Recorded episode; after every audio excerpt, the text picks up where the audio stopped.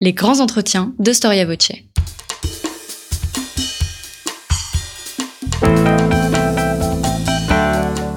Une émission de la rédaction de Storia Voce.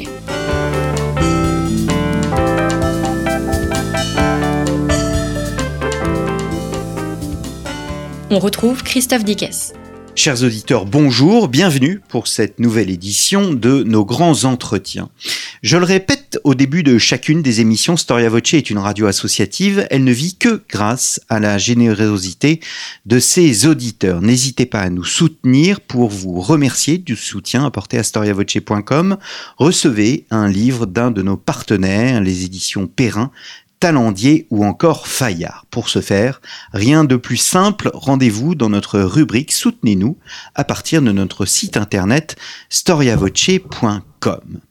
Nous sommes au mois de juillet 1942 à l'occasion de la rafle du Veldiv. Annette et Léa, âgées respectivement de 12 et 14 ans, sont arrêtées avec leur mère. Transférées dans un wagon à Bestiaux au camp de Pithiviers, les deux enfants sont séparés de leur mère qui est immédiatement déportée à Auschwitz. Nous sommes le 3 août 1942. Transférées à nouveau, cette fois à Drancy, les deux jeunes filles bénéficient d'une chance extraordinaire. En effet, une cousine de leur mère, assistante du commandant juif du camp, ayant accès aux listes des personnes à déporter, eh bien cette cousine efface à plusieurs reprises les deux noms sur ces listes de la mort. Après maintes péripéties, les deux jeunes filles sont finalement libérées du camp, et reprennent même leur scolarité en octobre 1942 à Paris, comme si quasiment de rien n'était. Cette histoire s'inscrit dans des milliers d'autres récits qui aboutissent à un constat. 75% des juifs ont échappé à la mort en France sous l'occupation. Ce chiffre constitué pour l'histoire comme une énigme, comme un mystère. Comment expliquer ce taux de survie inédit en Europe et dont les Français ont encore peu conscience. Storia Voce vous propose de comprendre comment les Juifs de France vont se débrouiller pour survivre, comment face aux arrestations et aux lois antisémites, ils se sont fondus dans la population en jouant parfois d'une double personnalité, comment enfin et surtout ils vont bénéficier d'une entraide spontanée. Jacques Semelin, bonjour. Bonjour. Merci d'avoir répondu euh, à notre invitation. Vous êtes historien, psychologue de formation, politologue, également directeur de recherche émérite au CNRS et vous venez de publier euh, un ouvrage qui s'intitule La survie des Juifs en France, 1940-1944, un ouvrage paru aux éditions du CNRS. Et pour le présenter, je vais me permettre de citer votre préfacier qui n'est autre que hum. Serge Klarsfeld. La citation est un peu longue, je m'en excuse, mais euh, il vaut la peine de, de la reprendre intégralement. Serge Klarsfeld écrit Il existe une catégorie d'ouvrages historiques indispensables, les livres de référence qui comblent d'inacceptables lacunes historiographiques et qui permettent à un large public de comprendre le comment et où, le pourquoi de faits ou d'événements jusque-là inexplicables ou inexpliqués. L'ouvrage de Jacques Semelin appartient à cette catégorie de livres qui deviennent immédiatement des usuels et qui semblent avoir toujours été présents tant ils sont utiles et utilisés. Jacques Semelin, la survie des Juifs de France, la première réflexion que l'on se fait en lisant votre livre, c'est comment expliquer qu'un tel livre sur la place des Juifs en France en 19, entre 1940 et 1944 apparaisse au fond si tardivement Comment se fait-il mm. qu'on n'ait pas étudié le sujet euh, avant mm-hmm. de la façon dont vous mm-hmm. l'avez étudié? Écoutez, je crois que c'est l'évolution de, de l'historiographie, puisque vos éditeurs sont très au fait euh, de, de, ces sujets. Il faut tout de suite euh, parler de, des travaux de, de Robert Paxton et ensuite de Marus et Paxton. Paxton, bien sûr, avec son livre La France de Vichy, et puis ensuite euh, leur livre ensemble sur Vichy, Vichy et les Juifs. Ils étaient alors parlons surtout de, ce livre-là, qui est véritablement dans notre sujet. Ils étaient focalisés, centrés, et on le comprend, a démontré la, la collaboration du régime de Vichy à la persécution puis à la déportation des Juifs. Donc c'est un livre important qui a compté et qui compte encore aujourd'hui, qui a une trentaine d'années, qui a été euh, réactualisé euh, récemment, mais que les auditeurs regardent la première édition et ils verront que euh, sur un livre de à peu près 400 pages, à la dernière page, dans leur conclusion, ils disent, bon, oui, bah, 25% des juifs ont été exterminés à partir de la France, mais il est vrai que 75% ont survécu. Et il y a 40 lignes, je les ai comptées. Mmh. Donc c'est un, un oubli euh, incroyable dans l'historiographie. Ils auraient peut-être pu quand même consacrer quelques pages pour expliquer que c'était pas leur sujet, que, etc. Ils ne l'ont pas fait.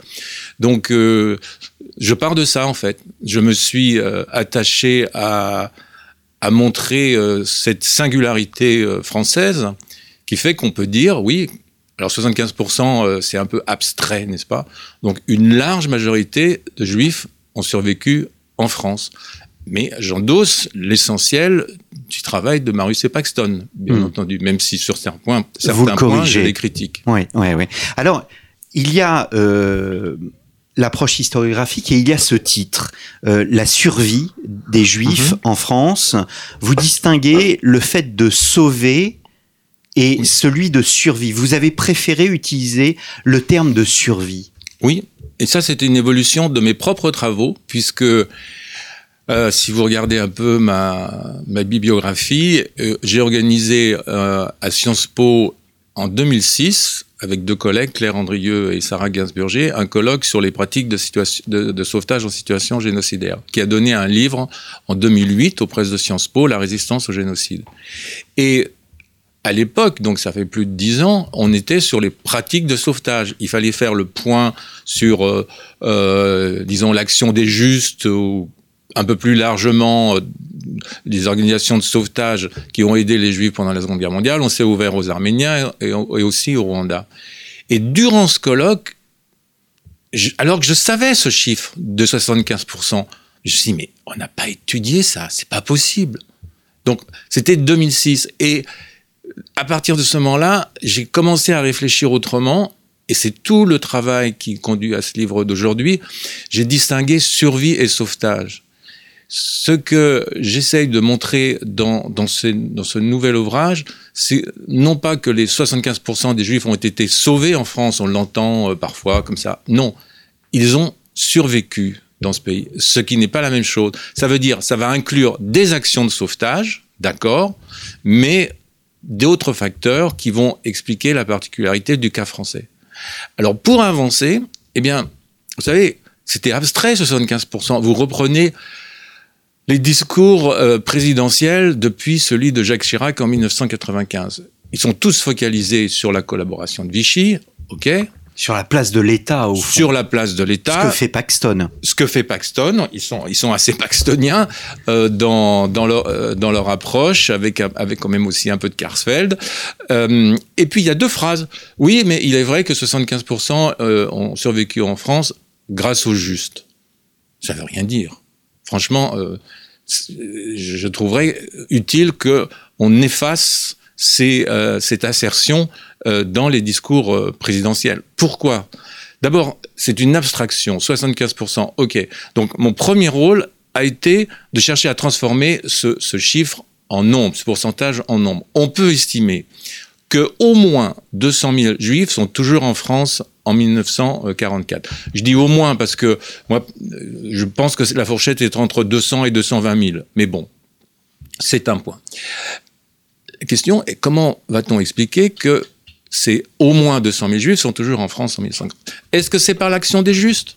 Ah, bah, écoutez, ils sont 4 000 à peu près aujourd'hui à être référencés en France. Peut-être le chiffre va monter, mais pas beaucoup. On va pas pouvoir expliquer la survie de au moins 200 000 personnes par l'action des justes, fut-elle remarquable. Est-ce qu'on va le rechercher par euh, l'action des organisations de sauvetage, justement, alors qui sont, qui sont souvent mises en avant? L'œuvre de secours aux enfants, le comité AMLO, euh, les éclaireurs israélites, euh, côté chrétien, l'amitié judéo-chrétienne, la CIMAD, etc., etc. combien de personnes ont sauvé ces organisations On se pose très très très rarement la question. Bien sûr, on met en avant ce côté mémoriel. Les protestants disent voilà, on a sauvé des juifs. Les, juifs disent on s'est sauvé nos maîtres. Oui, oui, d'accord, ça existe.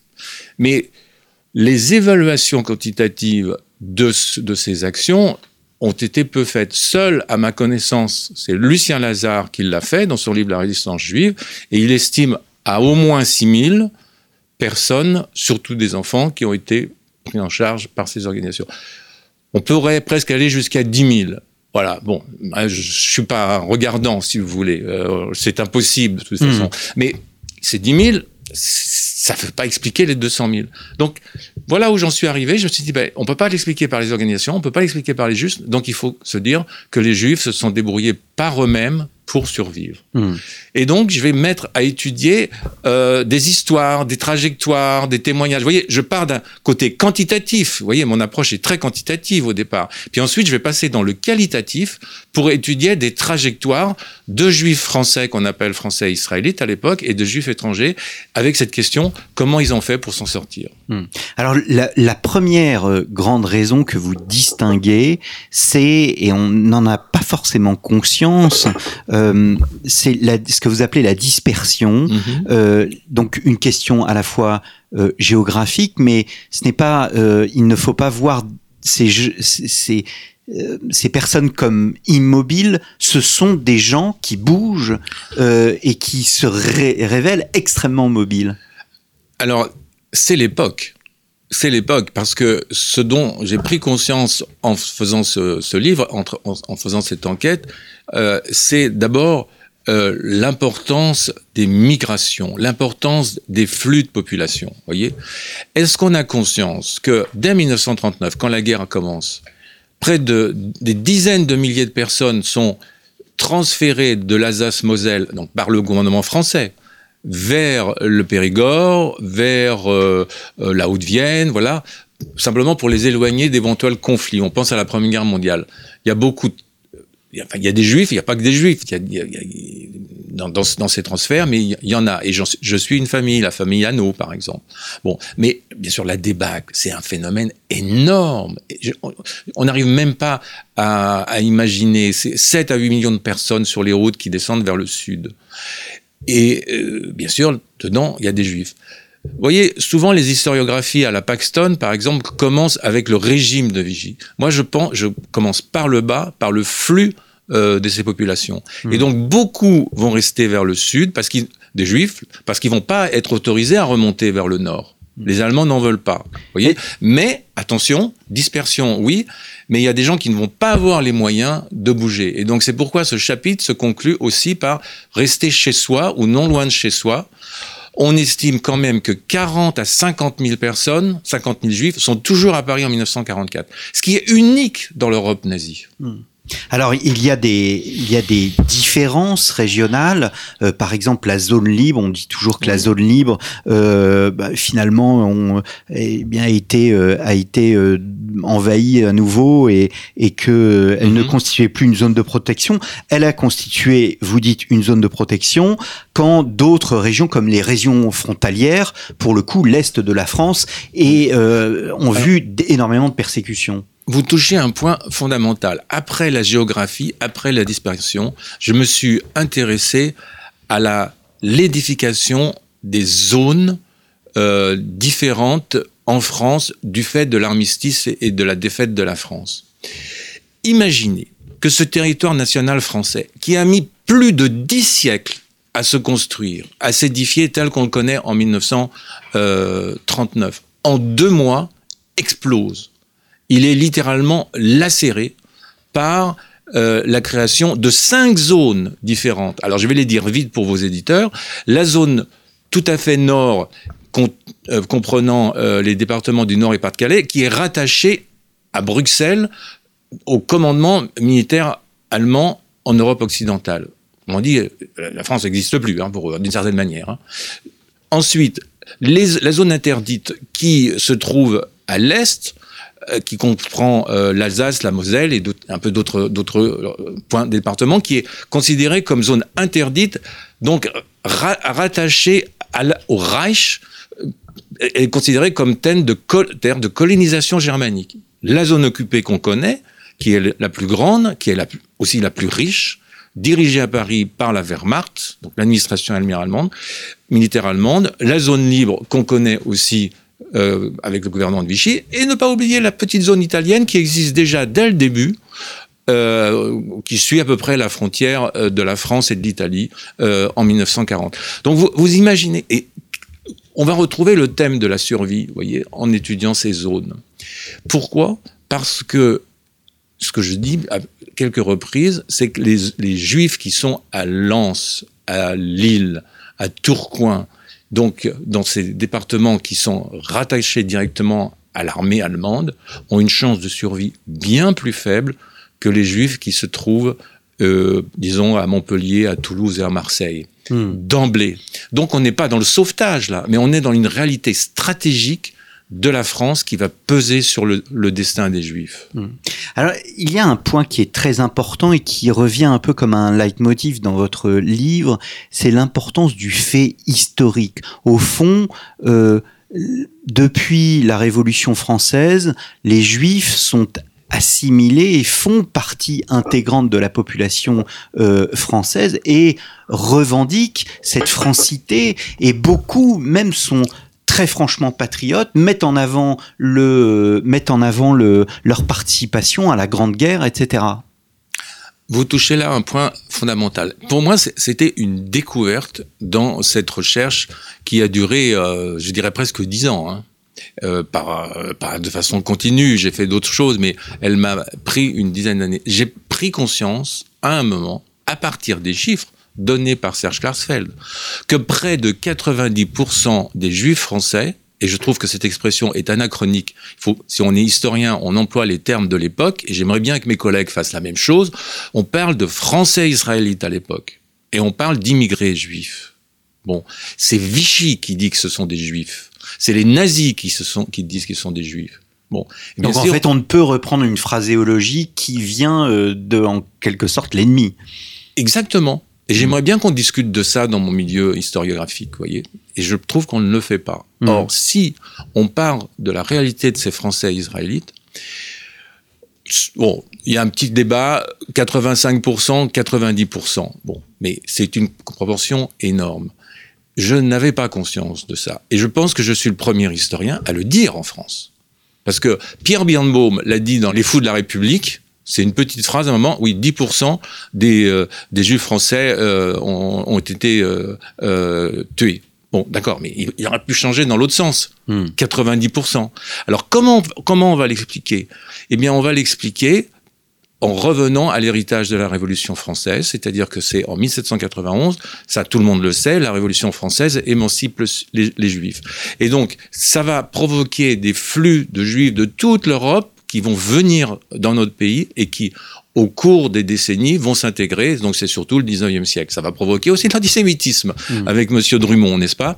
Et ils vont être passionnément euh, républicains et ils vont donner leur sang, bien entendu, à la France euh, en 1914. Et c'est pourquoi le statut du 3 octobre 40 les touche de plein fouet et les, le vit comme une trahison politique. Je vous rappelle comment, comment ce statut est regardé comme juif.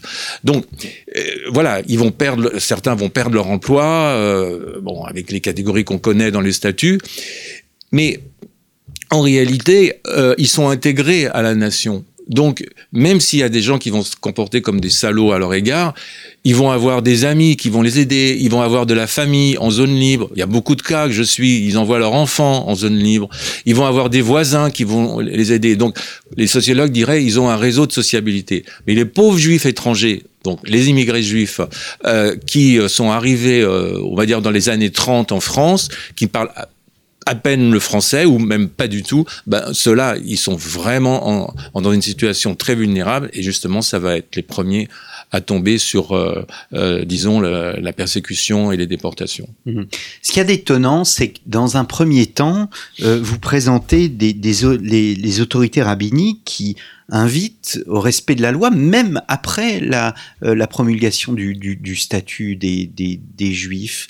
Alors d'un côté, on a euh, ce, ce, positionnement, et de l'autre côté, plus loin dans votre ouvrage, vous parlez de véritable schizophrénie de la, part de, euh, des autorités, puisque d'un côté, ils mettent en place des, des structures qui permettent aux Juifs, aux, à certains Juifs d'être sauvés, et de l'autre côté, ils promulguent des lois qui amènent à la déportation. Alors votre question, euh, elle, est, elle est énorme parce qu'elle touche à deux, deux, deux, deux types de réflexion. Oui. Euh, mais restons sur euh, sur le premier, euh, c'est-à-dire euh, sur l'appel au respect de la loi. Oui, on peut dire que les rabbins euh, appellent à respecter euh, la loi euh, de Vichy. Ils pensent tous que c'est que c'est les Allemands, les nazis qui imposent ça à Vichy. je cite le, le, le cas du grand rabbin Veil qui reste à Paris durant euh, toute l'occupation. Je rappelle aussi que euh, dans l'ensemble, les synagogues sont restées ouvertes euh, dans notre dans notre pays. Il y a une liberté de culte. Il y a une liberté de culte. On, on surveille ce milieu, bien sûr, etc. Mais la religion n'est n'est pas interdite. Bon. Alors, cette, ce respect de la loi, euh, il va, il va jouer euh, à partir de, de, bien sûr, de, de, de l'automne 1940, mais on va, on va l'avoir comme conduite jusqu'à la fin de la guerre, parmi, parmi nombre de juifs. Et je crois qu'une, on va dire, s'il y a une des originalités de, mon travail sur ce plan-là, c'est que à travers les, histoires euh, que je suis, les trajectoires, puisque on l'a pas encore dit, enfin, ou je, l'ai dit trop rapidement euh, à vos auditeurs, je suis des familles depuis l'entre depuis l'entre-deux-guerres jusqu'à l'occupation, donc ils vont suivre en, en, quelque sorte mes héros, enfin mes témoins. Hein, euh, pendant tout le livre, savoir comment ils vont s'en sortir. Ça va pas toujours marcher. Il y a des parents qui se font prendre, par exemple comme les, les parents de, de Saul Friedlander. Mais je suis totalement imprégné par l'histoire de ces témoins. Vous voyez, j'ai vécu avec eux d'une certaine manière durant toutes ces années. Et même, je vous dis, aujourd'hui, je reçois encore des lettres. Depuis la publication de ce livre, il y a des gens qui m'écrivent d'Israël. Enfin bon, c'est là où je, pense que j'ai touché quelque chose dans, l'histoire des Juifs en France. Vous voyez, bon, je referme la parenthèse, on pourrait en parler longtemps. Mais ceci m'a conduit à proposer ce que je dirais une sorte de lexique de euh, la persécution, euh, qui inclut des pratiques d'adaptation à la persécution. Donc c'est dans ce registre-là que je vais instruire la loi, d'accord? Euh, Des pratiques de, ruse pour échapper à la persécution. Euh, par exemple, je pense à ce chef d'entreprise que je suis, Monsieur Scali, qui dirige une entreprise de, de, tannerie à Groyet, dans la région d'Albi. Eh bien, il peut plus diriger son entreprise du fait de la réalisation. Mais ils vont il va s'arranger pour vendre fictivement son entreprise à son associé. Et en fait, l'associé, donc fictivement, va continuer à, diriger cette, sa société, enfin son entreprise, et lui, euh, en réalité, il, continue à la diriger. Donc ça, c'est ce que j'exemple, ce que je prends comme exemple de ruse. Et puis après, aussi euh, l'échappatoire. L'échappatoire. Donc là, là, il... et en gros, ce que j'essaye de montrer, c'est que on peut pas on peut pas échapper à la persécution en France. C'est pas possible. Donc, certains vont avoir le rester dans le registre de la loi, et je, je suis par exemple aussi dans le registre de la loi, mais une dame qui est aujourd'hui décédée malheureusement, mais qui va porter son étoile jaune jusqu'à la fin de l'occupation. Et elle me dit, mais vous savez, ce là si je suis honnête avec moi-même, en portant mon étoile, je pensais que je ne risquais rien parce que j'étais dans la légalité. Hein Donc ça, c'est un premier, c'est un premier comportement. Et puis, je montre une gamme en fait de conduite. Mmh. Et toute, toute la première histoire que vous avez citée de, des Kratchek, de, de, de, ces jeunes filles, de ces deux jeunes filles, Annette et Léa, Annette et Léa, elle est extraordinaire de ce point de vue-là parce que euh, elle se débrouille. Est, on est vraiment dans la débrouillardise et c'est une solide et, et d'une certaine manière, ça va être une solidarité entre juifs, puisque ça, la tante qui est dans le camp est juive. Donc quand je parle de la survie des juifs, je parle aussi, aussi de la manière dont les juifs se débrouillent eux-mêmes, en fait. C'est là mon point central. Mmh. Et donc, la loi, oui, il, joue avec. Et en, en 43, pour vous montrer que euh, mon, mon, approche est aussi quantitative. Je publie une carte inédite en France de l'estimation de la présence juive euh, en zone sud. C'est-à-dire on est, on est à l'été 43, hein, la zone libre s'est terminée, et les juifs doivent se faire mettre un, comment, un J sur leur carte d'identité. Eh ben, ils le font presque tous. Donc on est en 43, ils devraient... Mais attention, ça suffit pas de dire ça. C'est-à-dire que beaucoup ont des fausses cartes d'identité. Donc il joue sur les deux tableaux. Bon, je pourrais développer longtemps.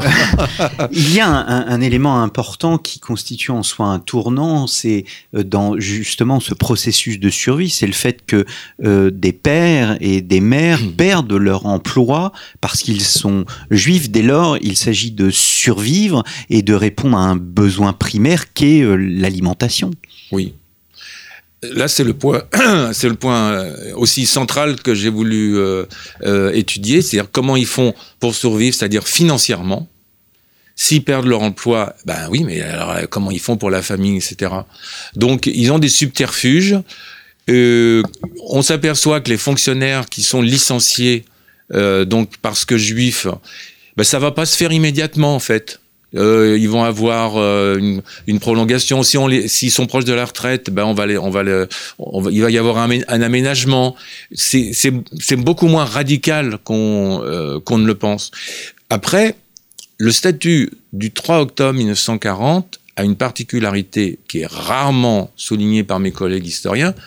Il n'insiste pas sur les, creux de ce statut. On voit les traits en plein, c'est-à-dire tout ce qui est interdit, mais en creux le secteur primaire de l'agriculture n'est pas interdit aux juifs. Hmm. Et c'est fondamental. D'autant que ça rejoint euh, l'idéologie, on va dire, euh, euh, des éclaireurs israélites, entre 40 et 42 au moins, mais même après, qui est de d'inviter les les jeunes les jeunes israélites à, à se lancer dans le travail agricole avec cette idéologie un peu du kibbutz qui est derrière. Donc on va avoir un mouvement de départ à la campagne. Et euh, c'est un trait du livre aussi, c'est-à-dire, euh, j'espère que les, auditeurs vont découvrir ce livre et vont voir que la première photo, c'est une photo à la campagne. Mmh. Ils vont à la campagne. Mmh. Donc, ils vont, beaucoup vont, vont, enfin, beaucoup, oui, on peut dire que beaucoup vont aller à la campagne dans des régions de plus en plus paumées, Hein, on dirait au bout du bout du monde. Et là, ils vont ou se mettre aussi à, travailler dans des fermes et vont être employés par des agriculteurs, parfois exploités, mais, pas toujours. Ou bien, euh, ben, ils vont euh, ils vont se mettre aussi à, vivre de, de petits boulots, hein, de petits boulots. Euh, les, les, les femmes euh, relancent de la coiffure, par exemple, et on, elles proposent de, de, euh, une, une, coiffure, enfin, une coupe pour euh, pour pour une pour, pour, les pour les juifs qui sont là et pour les pour les paysans qui sont là. Et à ce moment-là, ils vont être payés avec un, un poulet, mmh. bon, etc., etc. On est dans la débrouille. On a la débrouille. Et tant bien que mal, ben voilà, mmh. ils s'en sortent pas toujours, hein, attention. Hein. Hmm. Il y a beaucoup d'autres qui sont dans une situation miséreuse, les, euh, les étrangers, et ceux-là à Paris, euh, ils sont vraiment pas toujours en très bon état. Hein. Hmm.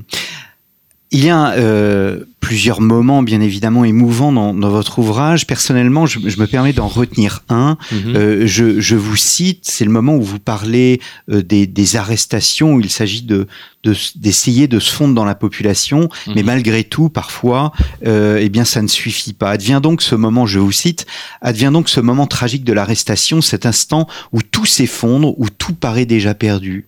Qu'elle surgisse par surprise ou qu'elle ait été redoutée, il semble alors que la vie bascule et que le temps s'arrête. Terrible paradoxe, l'arrestation peut être vécue comme un soulagement, précisément parce que tout semble fini, la marginalisation insupportable, l'errance, la fatigue, l'épuisement, la trague. Un des, une des clés de votre ouvrage, c'est de montrer parfois, pas systématiquement, mais qu'il peut y avoir un fossé générationnel, que d'un côté, euh, certains subissent en quelque sorte ce terrible paradoxe que je viens de, de décrire, quand d'autres, et surtout des enfants, des jeunes, eux, eh bien, se, se, se battent et font même parfois euh, preuve d'une forme d'insouciance face au danger. Je crois que c'est assez, euh, assez exact. Vous, vous pointez la, la, différence générationnelle. Oui, je, je, crois que ça joue. Les, les adultes sont, sont plutôt euh, résignés en fait.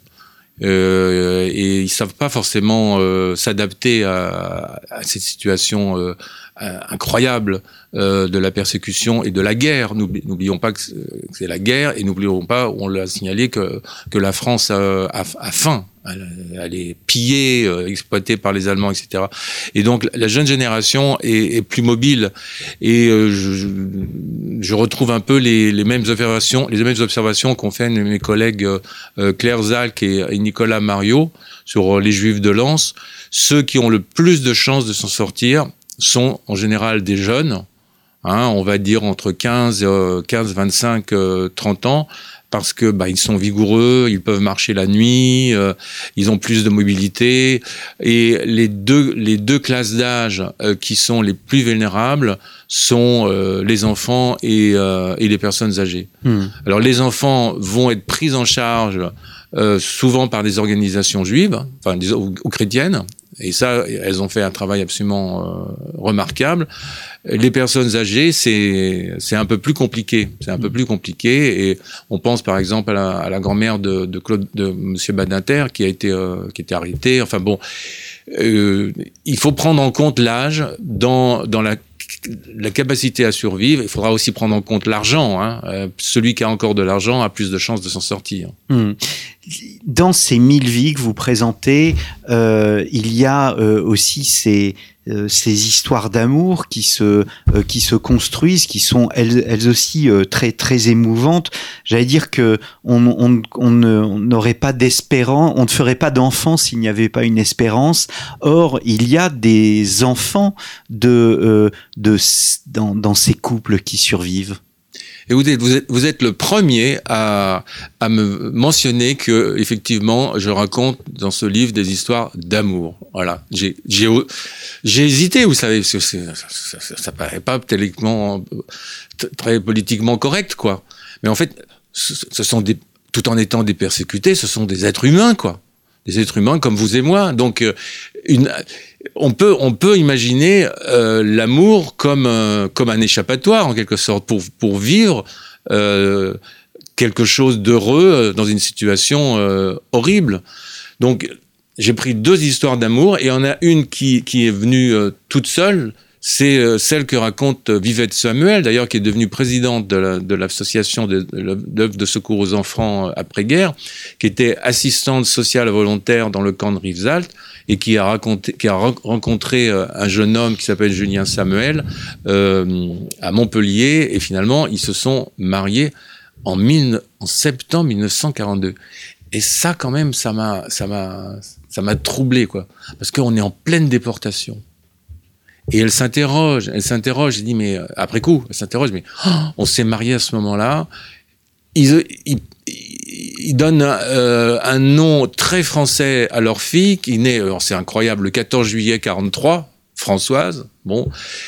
Euh, et elle dit exactement ce que vous, ce que vous dites, c'est-à-dire que ben, finalement, on croyait toujours à la vie on croyait toujours à la vie et donc euh, euh, ben, on a eu notre premier enfant. Mmh. Et je pense que pour moi, qui ai beaucoup étudié la résistance, vous savez, il faut regarder un peu ma biographie. Bon, il y a beaucoup de travaux sur la résistance. La résistance, c'est quand même de croire à la vie. Et donc aimer, c'est comme une résistance de l'intime.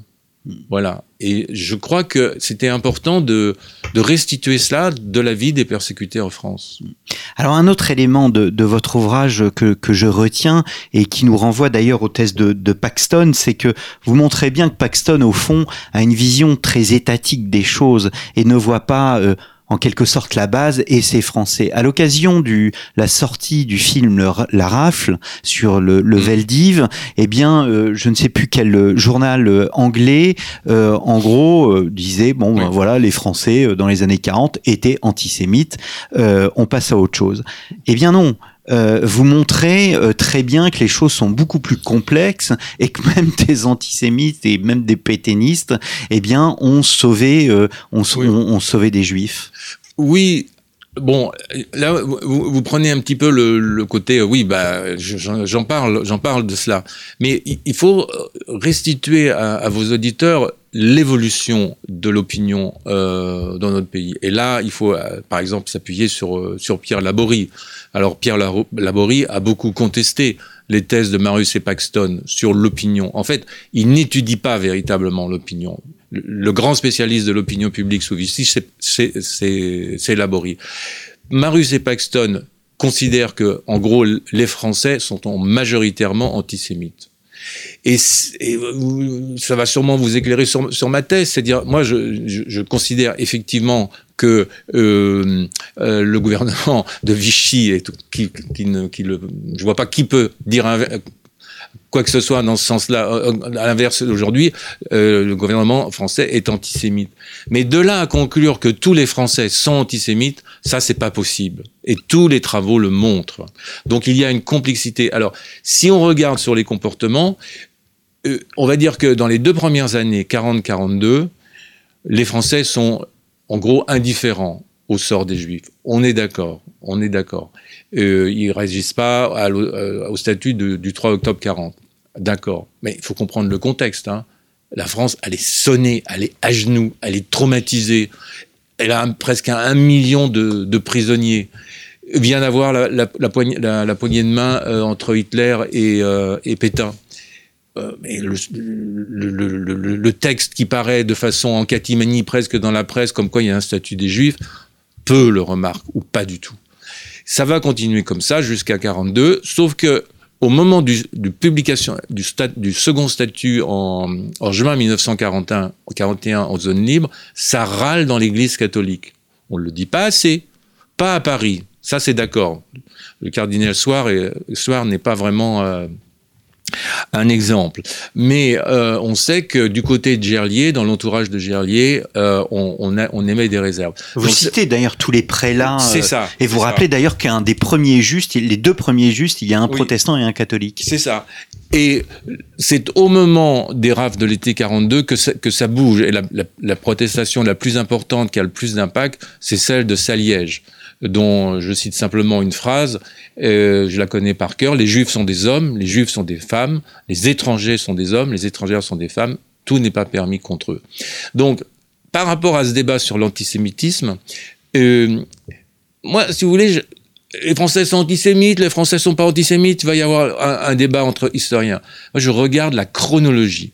Et la chronologie, elle est que à ce moment-là, l'opinion est émue, voire choquée, qu'on arrête les femmes et les enfants. Et c'est à ce moment-là que se développent des formes d'entraide spontanée au sein de la population. La majorité des, dirigeants juifs, de- de- de- des organisations de sauvetage dont on a parlé, le reconnaissent tous. Ça n'aurait jamais pu marcher si les Français avaient été hostiles à notre égard, comme ça pouvait être en Pologne. Donc, ils reconnaissent cet état de complicité de, de la société. Donc, une, une grande partie de mon, de mon, du, le second pilier, si vous voulez, de mon, mon travail, a été de, de restituer ce que j'appelle cette entraide spontanée. C'est pas les justes. Bon, ok, les justes, ils sont là, je reconnais leurs valeurs, etc. Par exemple, c'est quelqu'un qui va accueillir pendant plusieurs mois, bon, une famille, euh, des- de- dans sa famille, euh, un juif. Bon, là, euh, voilà, on est dans un cas concret. Mais c'est plutôt des gestes spontanés d'entraide. Surtout au moment, par exemple, dès, dès le moment de la rave du Veldiv. Surtout, rentrez pas chez vous ou ou euh, Venez donc chez moi. euh, euh, Il y en a des multiples et, ça vient dans le dans le dans le témoignage des Juifs eux-mêmes. Donc j'essaye de documenter ce que j'appelle cette entraide spontanée, qui surtout s'est développée entre 42 et 44. Mhm. Ce qui m'a étonné, j'ai interviewé Olivier à- à ce micro euh, sur la résistance et euh, voilà, on, on- on a une approche plus euh, plus plus facile du débat qui existe sur ce qu'est un résistant et ce qu'a été un résistant. Eh bien, j'ai découvert par votre livre qu'il y avait aussi un débat sur la notion de juste. Oui, euh, la notion de juste, elle est assez étroite en fait. hein. Elle est assez étroite. Il- Parce qu'elle ne concerne qu'une personne, elle ne concerne pas les sociétés? déjà, il y a l'aspect sociologique qui n'est pas. Prenez, prenez. Euh, c'est un, garçon, un que je, enfin, un, juif roumain que je suis euh, dans tout le livre, Albert Grimberg, qui est caché dans euh, une chambre de bonne, une chambre de bonne rue des Écoles à Paris, de septembre 42 à août 44. C'est un des cas, un des rares cas que, que je connaisse qui pourrait ressembler à la famille d'Anne Frank, encore qu'il est tout seul. Bon, 22 mois. Il est aidé par sa concierge, Madame Oudard, qui va devenir juste. Mais est-ce que Madame Oudard euh, peut faire en sorte qu'il se survive tout seul? Évidemment non. Il y a ses deux filles qui l'aident pour lui apporter ses repas dans sa chambre de bonne. Et puis, euh, euh, Madame Oudard, elle se fait aider aussi par, par la maman, donc la grand-mère. Donc c'est une petite entreprise. C'est une petite entreprise familiale pour lui apporter quelque chose, quelque chose à manger. Maintenant, ces allées et venues dans, dans l'escalier, il est au sixième étage. Vous pensez que ça passe inaperçu? Évidemment non. Et les voisins? Bah, Ils se taisent. Monsieur Grimbert, il a peur d'être dénoncé par une, un couple de vieux au quatrième, je crois. Il pense qu'ils sont antisémites. Bon, il écrit ça dans son journal, on le sait, hein, parce qu'on a un journal de 1200 pages qu'il nous a laissé. Bon, eh bien, ça ne, ça ne se produit pas. Donc, il faut prendre en compte, vous voyez, quelque chose dont je n'avais pas conscience avant de faire ce, travail, c'est le rôle du silence. Non seulement il y a l'action du juste, non, non seulement il y a ces petits gestes spontanés dont je vous parle, mais il va falloir un environnement euh, silencieux qui va apporter comme une sorte de couverture invisible à celui qui est caché dans cet immeuble. Ça va se retrouver dans, dans un village aussi. Combien de fois j'ai entendu dans mon enquête, où je l'ai lu, ils étaient juifs, mais ils n'ont rien dit. Eh ben, ça, c'est fondamental pour comprendre la France de 42-44. Je peux vous donner un autre exemple que j'ai rajouté dans ce, dans ce livre, c'est celui de Laurent Schwartz, qui est magnifique. Laurent Schwartz, grand mathématicien français, médaille Field, dans ses mémoires Un mathématicien dans le siècle. Il passe sa thèse de doctorat de mathématiques à l'université de Clermont-Ferrand euh, début 43. Il est juif et le CNRS l'autorise à passer son, euh, son doctorat. Euh, vive le CNRS de ce point de vue-là. Mais après, avec sa jeune femme et son enfant, son bébé, ils partent à Grenoble.